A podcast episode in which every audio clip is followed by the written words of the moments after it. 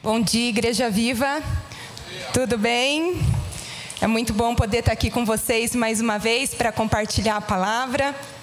E hoje nós vamos continuar falando sobre coração responsivo, que a pastora Priscila, a pastora Luísa e o pastor Renato já ministraram palavras poderosas sobre isso. E se você perdeu alguma ministração, vai no nosso canal do YouTube ou no podcast, mas não deixem de ouvir essas palavras porque foram poderosas. Então nós estamos vendo essa série de palavras que fala sobre ter um coração responsivo. E enquanto eu estava no processo de preparar o que eu ia falar aqui hoje, eu fui pesquisar qual é o significado da palavra responsivo. E eu vi que ser responsivo significa você corresponder com rapidez e da maneira apropriada a uma certa situação em questão. E a situação em questão que nós, como Igreja Viva, temos buscado nesse ano é a expansão, certo? Então, para que a expansão aconteça, nós precisamos corresponder com rapidez e da maneira apropriada ao chamado do Senhor. E hoje eu quero compartilhar com vocês sobre mais um aspecto no qual é muito importante nós sermos responsivos, para que a gente possa continuar avançando em direção à expansão, que é a perseverança. E o, o tema da minha palavra hoje é o valor da perseverança. Sabe, a expansão que nós estamos buscando não acontece de uma hora para outra. Ela demanda todo um processo. E para nós suportarmos esse processo, nós vamos precisar ser perseverantes. Quando a gente fala sobre crescer, avançar, expandir, significa que vai ser um processo ativo significa que vai envolver um esforço da nossa parte para que isso aconteça. Não tem como nós ficarmos lá parados e só pedindo para o Senhor nos expandir. Se a gente ficar só nisso, nós não vamos chegar em lugar nenhum. E eu tenho certeza que tem muitas áreas da sua vida que você está buscando expandir. Mas eu tenho certeza também que você sabe que não vai ser um processo fácil. Mas se nós nos dispusermos a sermos perseverantes e dependentes da graça de Deus, nós vamos conseguir. Amém? Então, o que significa ser perseverante? E a maneira mais fácil de a gente definir a palavra perseverança é o não desistir diante das dificuldades. E a nossa perseverança está diretamente ligada à nossa fé. As duas caminham juntas, porque é a minha fé que vai me levar a ser perseverante. É a minha fé no Deus com quem eu me relaciono intimamente e que por experiência própria eu sei que é um Deus amoroso, gracioso e que em todas as coisas ele trabalha para o meu bem. É a minha fé nesse Deus que vai me levar a ser perseverante em todas as dificuldades que eu precisar enfrentar. Amém? Concordam comigo, não é verdade? E o fato é que na nossa vida, nós vamos passar por dificuldades e por aflições. A Marla falou quase tudo que eu ia pregar hoje aqui na, nas ofertas. E Jesus mesmo nos alerta disso, em João 16, 33. Mas ao mesmo tempo que Jesus nos alerta sobre as aflições, Ele também nos anima a perseverarmos porque se ele venceu o mundo, nós tendo uma vida bem firmada nele, a gente também vai vencer. Amém? E, e, a perseverança, ela é algo essencial para a nossa vida cristã. Sem ela, nós corremos o risco de ficar parados e estagnados, o que vai totalmente contra aquilo que o Senhor quer fazer nas nossas vidas nesse ano. E eu sei que perseverar não é fácil, mas é o que vai nos levar a avançar, a crescer e a expandir. E eu queria nessa manhã te animar a você perseverar nas dificuldades que você possa estar enfrentando. Sabe, encara essas situações como uma oportunidade de você experimentar de uma maneira ainda mais real do amor, do cuidado e da graça do Senhor. Em Romanos 5,5 diz que quando nós perseveramos nas dificuldades, e firmamos ainda mais a nossa esperança no Senhor, nós não ficaremos decepcionados, porque quando nós confiamos nele, nós podemos sentir o seu amor, que é confirmado através do Espírito Santo que habita em nós. Amém? E Deus, Ele nos garante que sempre vai estar com a gente, nos fortalecendo, nos ajudando em tudo que a gente precisar passar. Tem dois versículos no capítulo 41 de Isaías. Eu queria convidar vocês a abrirem comigo. Dois versículos que eu gosto muito. Isaías 41, os versículos 10 e 13. E aqui é Deus nos falando. No versículo 10 diz assim: Não tenha medo, pois estou com você. Não desanime, pois sou o seu Deus. Eu o fortalecerei e o ajudarei. Com minha vitoriosa mão direita o sustentarei. Amém? 13: Pois eu o seguro pela mão direita, eu, o Senhor, seu Deus, e lhe digo: não tenha medo, estou aqui para ajudá-lo. Que poderoso que é isso! Amém?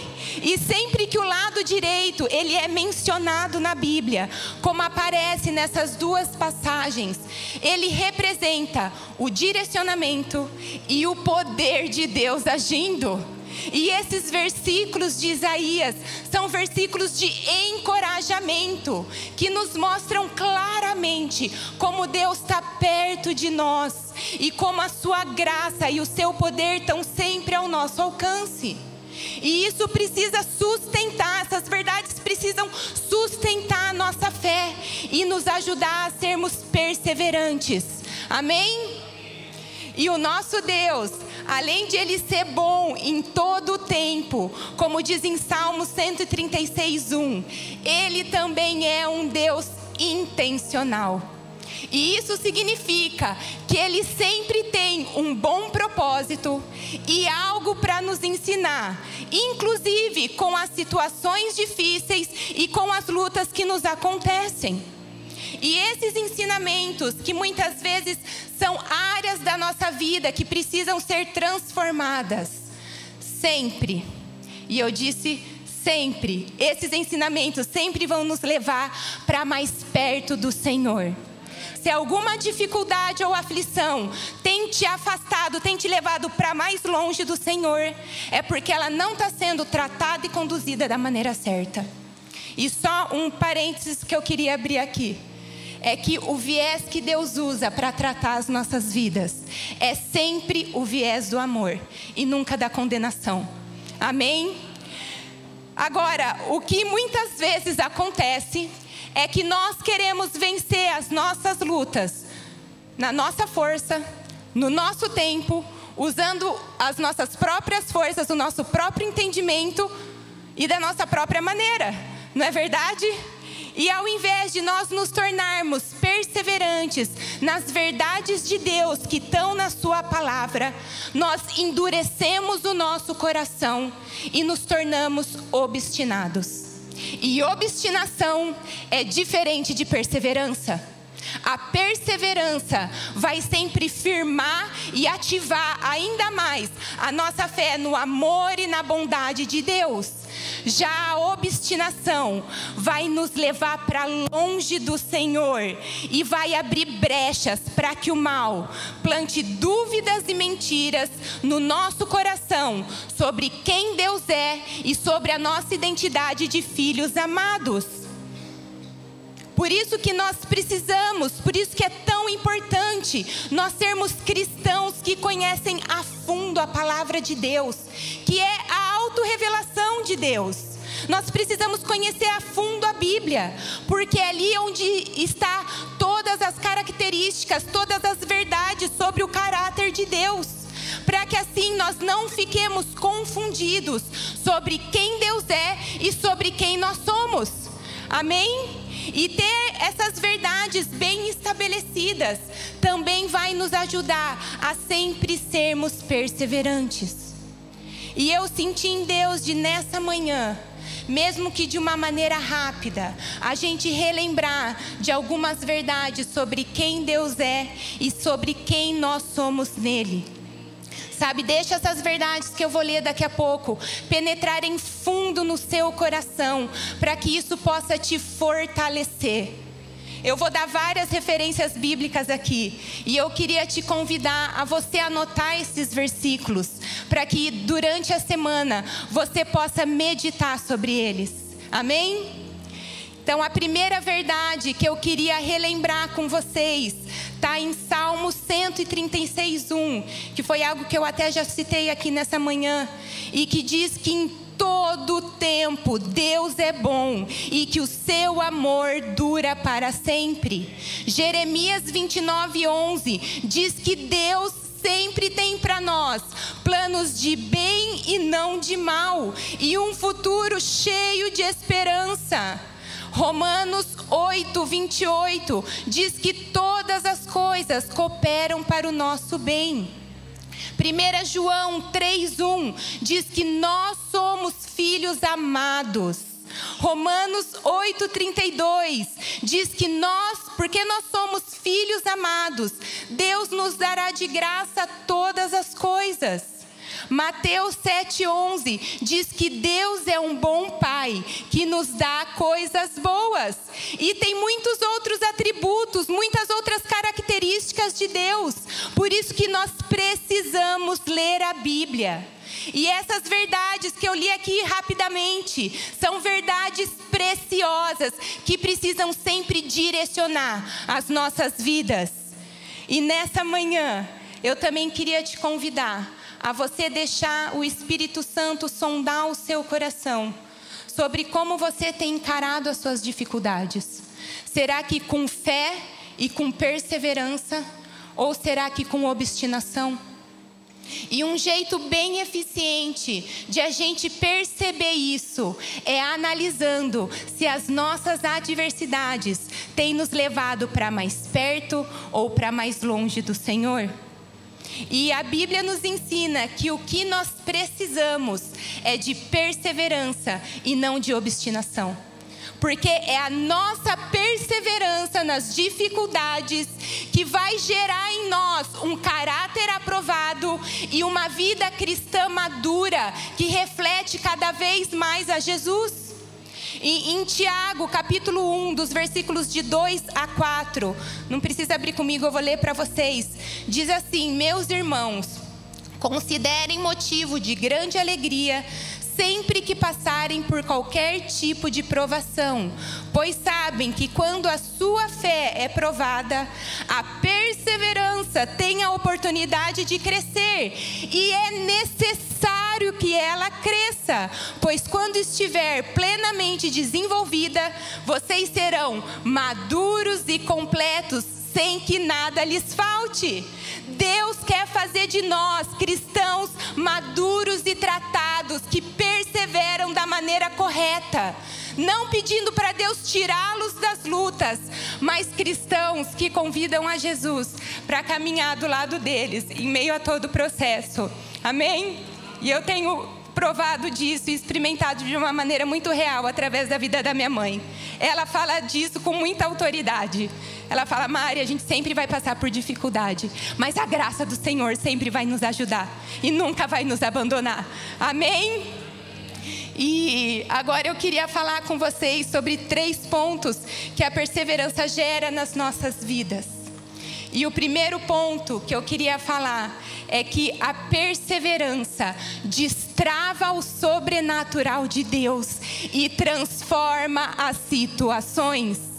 Quando nós perseveramos nas dificuldades da maneira certa, colocando a nossa dependência no Senhor e abrindo espaço para Ele agir, o sobrenatural é destravado.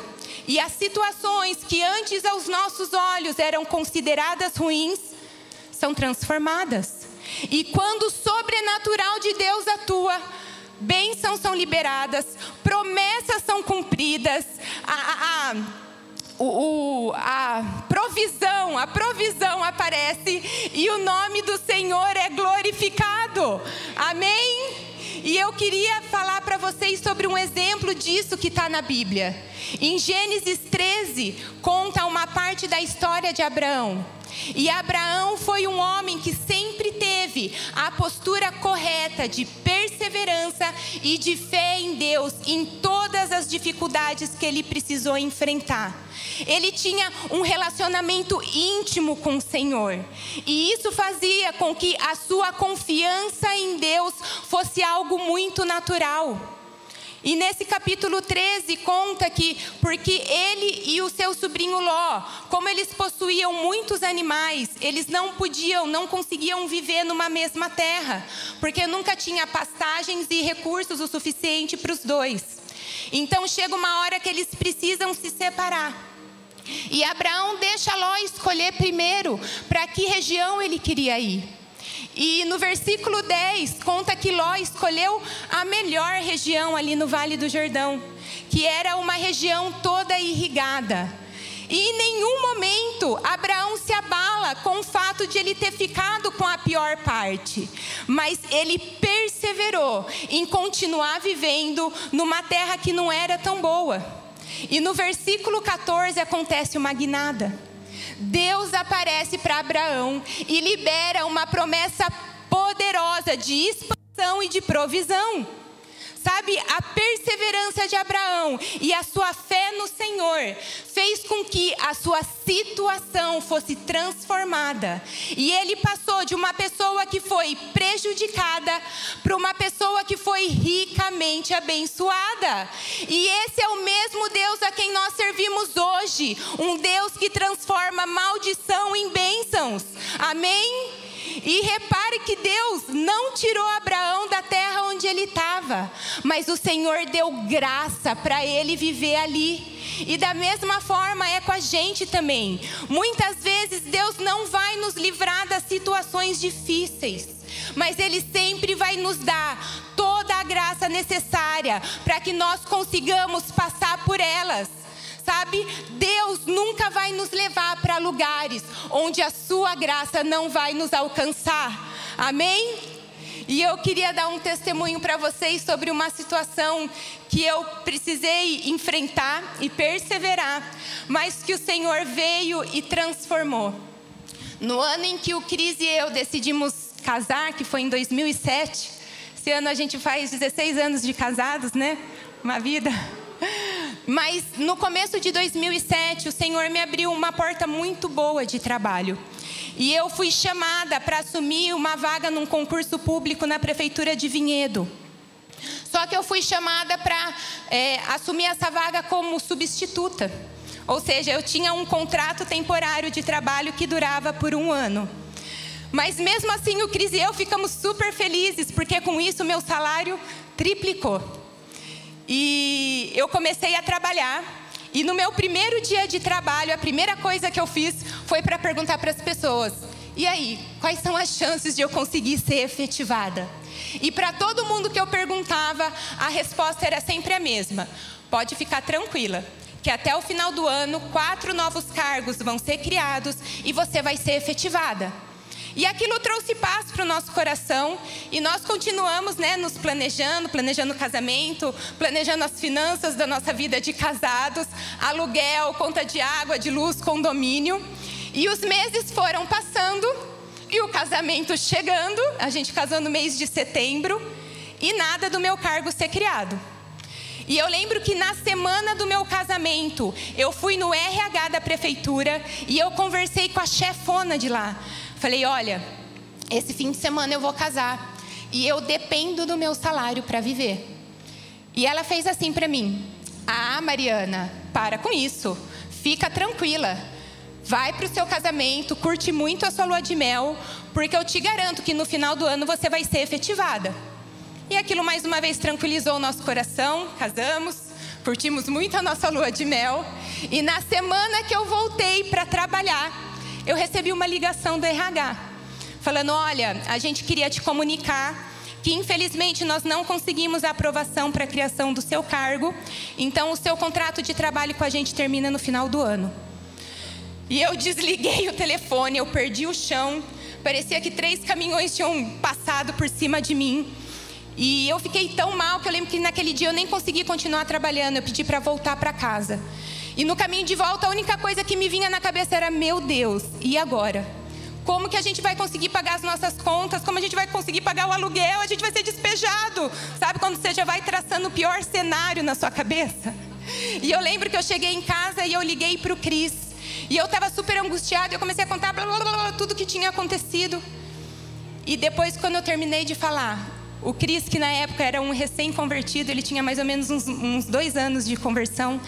Ele virou para mim e falou: Mariana, você não, não crê no Deus que você serve? E eu levei aquele presta atenção, né? Eu falei, uau. Não, realmente, agora é hora de eu exercitar a minha fé e perseverar crendo que Deus, que está no controle da minha vida, não vai deixar com que nada me falte. E realmente, no final do ano, meu contrato terminou.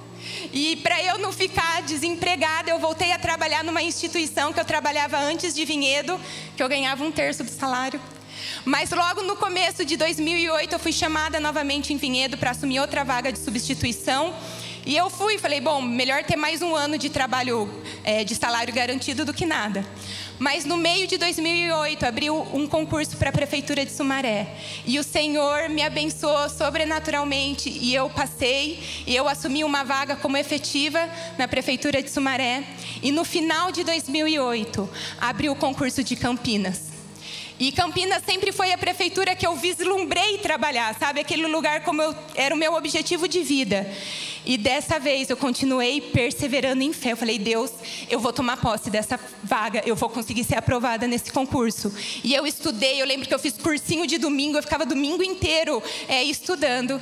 E para honra e glória do Senhor, eu fui super bem aprovada nesse concurso.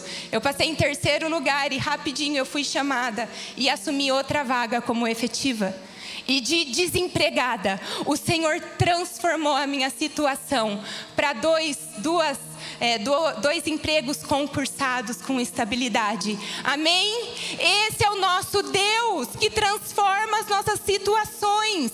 Então, nessa manhã, eu queria te animar a você perseverar em fé, porque o Senhor pode liberar o sobrenatural e transformar a sua situação. Amém?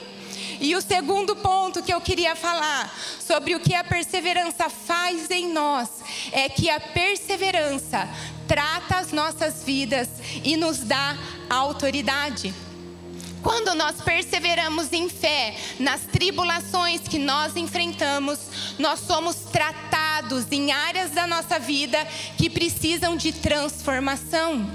E isso faz com que a gente cresça em maturidade e em autoridade, para que posteriormente a gente possa ajudar outras pessoas que estão passando pelas mesmas situações que nós passamos. Sabe, a, a, gente só tem, eu só tenho autoridade para falar sobre aquilo em que eu já fui tratado.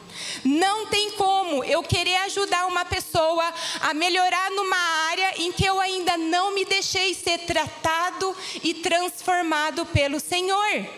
Não tem como, por exemplo, eu querer falar sobre generosidade com alguém, sendo que ainda eu sou avarento e que eu não compartilho o que Deus me dá. Concordam? E isso vale também para outras coisas, como perdão, fé, ira. E uma maneira boa de a gente ver se a gente já foi tratado numa determinada área e se a gente já tem autoridade para ajudar outra pessoa é quando a gente sabe que a gente pode falar: olha, faz o que eu faço. E a gente sai daquele patamar de só falar, faça o que eu falo, mas não faça o que eu faço não é verdade? E nós, como povo de Deus, precisamos ser pessoas tratadas, curadas e transformadas, para que a gente possa ser usado como instrumentos poderosos nas mãos do Senhor. Amém? Em 2 Timóteo, capítulo 2, versículo 21, diz assim: Se alguém se purificar dessas coisas, aqui é Paulo nos exortando a gente nos deixar ser tratados e transformados dos nossos pecados e das nossas iniquidades, será vaso para honra, santificado, útil para o Senhor e preparado para toda boa obra. Amém? Que nós possamos ser esses vasos de honra que se deixam ser tratados pelo Senhor, para que a gente possa ser usado na obra dele. Amém? E o terceiro e último ponto que eu queria falar é que a perseverança nos ajuda a mantermos os nossos olhos fixos em Jesus. Quando as situações desafiadoras que nós enfrentamos parece que estão ficando fora de controle, nós precisamos voltar os nossos olhos para Jesus e perseverar. Lembrando que Ele, que é o Senhor soberano, é quem está no comando de todas as coisas da nossa vida e que nada foge do seu controle. Amém? E parece até um clichê, né? A gente fala isso. Infelizmente, tem certas coisas que a gente acaba falando de uma maneira muito religiosa, mas essa é mais uma verdade poderosa que nós não podemos desprezar mas ela precisa ser como uma coluna que sustenta a nossa vida e a nossa fé. Amém? Porque é do Senhor que sempre vem o nosso socorro e Ele nunca perde o controle de nada. O Salmo 121 é um salmo muito poderoso. Depois leiam em casa se vocês tiverem a oportunidade. Mas eu quero ler com vocês aqui do versículo do 1 ao 4, que fala assim: Levanto os meus olhos para os montes e pergunto: De onde me vem o socorro? E isso é o salmista fazendo esse movimento de voltar os olhos dele para o Senhor em meio das dificuldades para que ele consiga perseverar.